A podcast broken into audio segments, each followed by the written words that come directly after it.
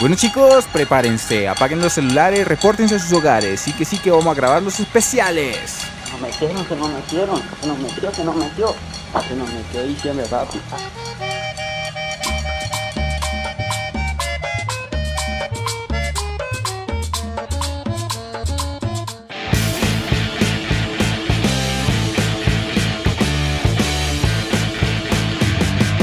Esto es Alternativos.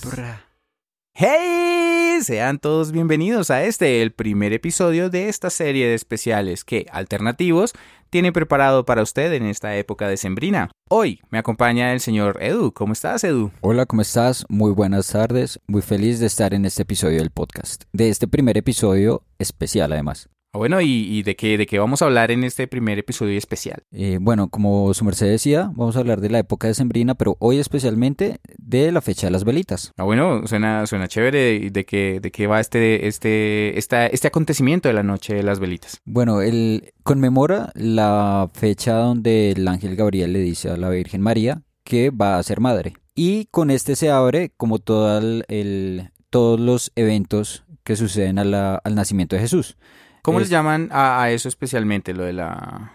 La Inmaculada Concepción de la Virgen María. Ah, bueno, también es, es una época de, de que yo recuerde donde se celebran pues los, las primeras comuniones, algunos bautizos, ¿no? Sí, es, este es como el, el principio del ritual católico del nacimiento de Jesús. Entonces todo el mes tiene que ver con este, con este suceso. Y por eso, pues, es, eh, es el momento, la, la primera comunión, lo que dice su, como su conexión con, con Jesús o su, su entrega voluntaria a Jesús dentro del, eh, dentro del cronograma católico. No sé si me estoy equivocando, pero en la primera comunión o es en la confirmación donde uno recibe al Espíritu Santo, bueno, dentro de la tradición católica, ¿no? O, o Creo que, que es en la, en la primera comunión, que es cuando usted ya puede sostener el... la hostia. ok. Vale, pero ¿siente usted que este es el momento en el que empieza eh, de verdad la Navidad o cuándo es? No, ¿Sabe cuándo empieza la Navidad? Cuando se acaba el 31 de octubre, o sea, el primero de noviembre empieza la Navidad. Para mí, que ya como que en todo lado empieza a ver la, la, toda la decoración decembrina. Ah, sí, claro, el comercio no es sino que pasa el 31 de octubre y cambian toda la indumentaria a época decembrina. Es que noviembre como tal como que no existe, ¿no? Es como prediciembre, Sí, básicamente, la como la gente fecha se, de preparación. se salta a diciembre. No, pero en mi caso yo sí creo que espero a que llegue el día de velitas y ahí empieza para mí lo- esta, es lo bonito de esa época decembrina. Y digamos, para mí empieza el último día de colegio, que casi siempre es la última semana de noviembre, la primera de diciembre. Pero usted sabía que se acaba el colegio, al otro día como que todo brillaba más el sol, como que las flores tenían un aroma especial, como ese aroma de libertad. Ese día empezaba para mí la Navidad, porque de ahí en adelante eh, ya usted a la calle a jugar con los amigos y eh, se sentía como el ambiente decembrino. Para algunos, yo, pues yo supongo que empieza cuando en Premier Caracol empiezan a anunciar que van a dar Turboman. Y el regalo prometido, sí. Cuando ya uno ve a Turboman en televisión, ya uno dice, uy, se acabó este año. Desde septiembre se siente que viene diciembre. Pero bueno, ahora que usted menciona que, que se acordaba de los momentos en que estaba por salir del, sí, de vacaciones o a vacaciones, ¿qué recuerda usted en- de su infancia en esta noche de velitas? Parce, eh, siempre había alguien que se quemaba la muda. O sea, que estrenaba, bueno, el, el más rico que estrenaba muda cuando empezaban las velitas en 24 en 31. No, pues es que eran tiempos distintos y yo creo que la economía en esos, en esos momentos daba como para que uno pudiera estrenar tres días, ¿no? Que era pues velitas, eh, no, cuatro días, velitas, Navidad, eh, Año Diciembre y Nuevo Reyes. y Reyes incluso.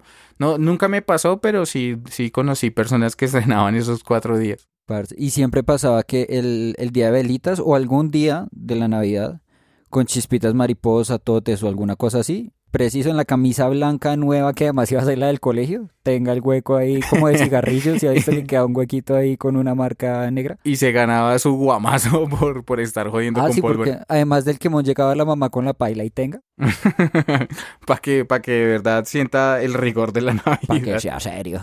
Y además, yo me acuerdo de en velitas, que no me pasó a mí, le pasó a mi primo, que preciso estaban jugando los amigos a tirar pólvora y se van lejos de la casa de la vecina que friega precisamente porque no querían tener ningún problema. Se fueron dos cuadras para arriba, lanzaron como un volador, Sí. se torció y se metió a la casa de la vecina y le quemó la- la- los Uy. muebles y la casa.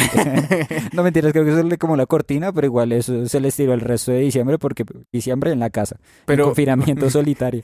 pero venga, ¿ustedes también tenían una vecina que jodía? Qué curioso.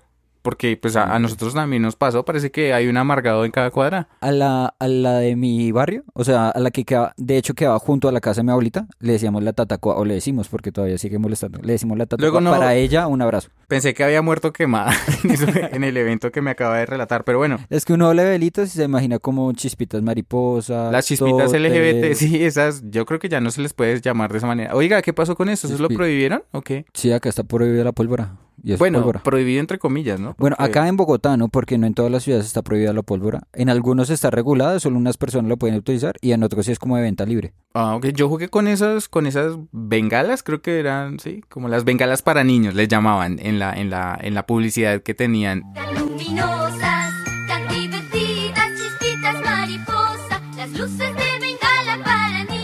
Esas chispitas mariposa eran chéveres porque uno, o yo jugaba a hacer como letras en el aire, como a dibujar letras, Ah, como se sí, bajaba una estela.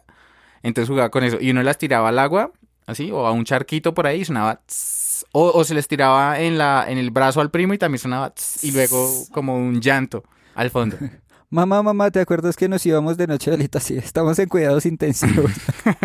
no, es que yo me acuerdo, digamos, en mi familia tenían una tradición los primos mayores y es que prendían una esponjilla, la amarraban como, Ay, sí, como, como una pita. Sí. Pero pita, bueno, no. no Cabulla. pita, sí. Y, a, y hacer figuritas, o sea, como hacerle, Sí, a darle vueltas. a darle, para que la fuerza centrífuga. y pues claro, que, o sea, una cosa prendida de manera desorbitada, bueno, eso siempre terminaba mal. Sí, porque eso, eso pues soltaba varias como esquirlas y pues Sí, era peligroso. Sí, como, como esporas, como esporas prendiditas. Y te- Pero se veía muy bacano. A mí me encantaba ver cuando eh, mi primo mayor, bueno, en realidad yo soy el mayor de mis primos, pero cuando algún, el tío menor empezaba a amarrar la esponjilla a la cabulla, yo decía, uy, aquí se prendió esta mierda. ¿A qué hora llega la policía? sí, no, yo que recuerdo de esa noche de velitas. Bueno, yo no sé, de pronto era una tradición de nuestro barrio, y era que cogíamos después como el residuo de las velas, de la esperma, y las poníamos en una tapita Vaya, vaya. como a, a derretir. Y alguno que otro le escupía cuando estaba muy caliente y claro, eso hacía como una especie de llamarada y uno se quemaba las, las pestañas. Era, no sé, le llamaban algo con el diablo, pero en este momento no me acuerdo. Y, y recuerdo eso. También perseguir a mis primitas y ellas corriendo para que no les quemara el vestido o algo con las chispitas mariposas. Y algunas de ellas me perseguían a mí para que las llenara de esperma. Pero bueno, eso es otra historia. Y me llevarán al psicólogo por ser pirómano. Pero bueno, otra cosa que me acuerdo mucho es que los vecinos. Yo en realidad conocí a muchos de mis vecinos en, en la noche de velitas. Sí, que uno salía, el vino, la galleta, los, los buñuelos, la natilla. El ron, la pólvora. el- ahora, ahora para conocer a los vecinos hay que esperar a que, a que haya paro nacional y uno los conoce con palos, bates, el que está mancado. Ya, digamos Sí. que la forma de relacionarnos es distinta. Ya uno ve al, al vecino que tiene las ollas Royal Prestige. Ya uno dice, ya, ese es el de, el de plata, el de Luca. Pero bueno, es, es, es, un, es un tema bien interesante el, el- el traer esos recuerdos de nuestra infancia que definitivamente pienso que todo era como mejor antes o uno lo veía de una manera distinta. Las cosas, esa noche de velitas, si bien es una época muy especial, creo que se disfrutaba más cuando uno era niño, como Claro. sin tanta, sin tanta cosa que en la actualidad siendo adultos nos toca enfrentarnos. Y bueno, hay, hay otra cosa que, de la que me acuerdo y que me, me gustaría recomendar y es la Noche de Velitas en Villa de Leyva. que Es como un Mm. festival de, de fuegos pirotécnicos. Parece es chévere, es, me gustó mucho. Fui este año o el año pasado Sí. y fue algo bien especial. Entonces, la gente que tenga la posibilidad y quiera ir a Villa de Leyva, Ah, bueno, señor Muy oyente o señorita oyente, usted que escuchó este programa puede darse la pasadita por Villa de Leyva y disfrutar del Festival de Velitas, ¿es que se llama? sí, señor. Bueno, y este es el final de este episodio express del- de nuestros especiales de diciembre aquí en Alternativos. Espero que les haya gustado, que se hayan reído un rato y esperen nuestro siguiente programa que va a tratar de qué, de qué va a tratar. De los aguinaldos. De la novena de aguinaldos. Muy bien, Edu. Entonces así quedamos. Muchísimas gracias.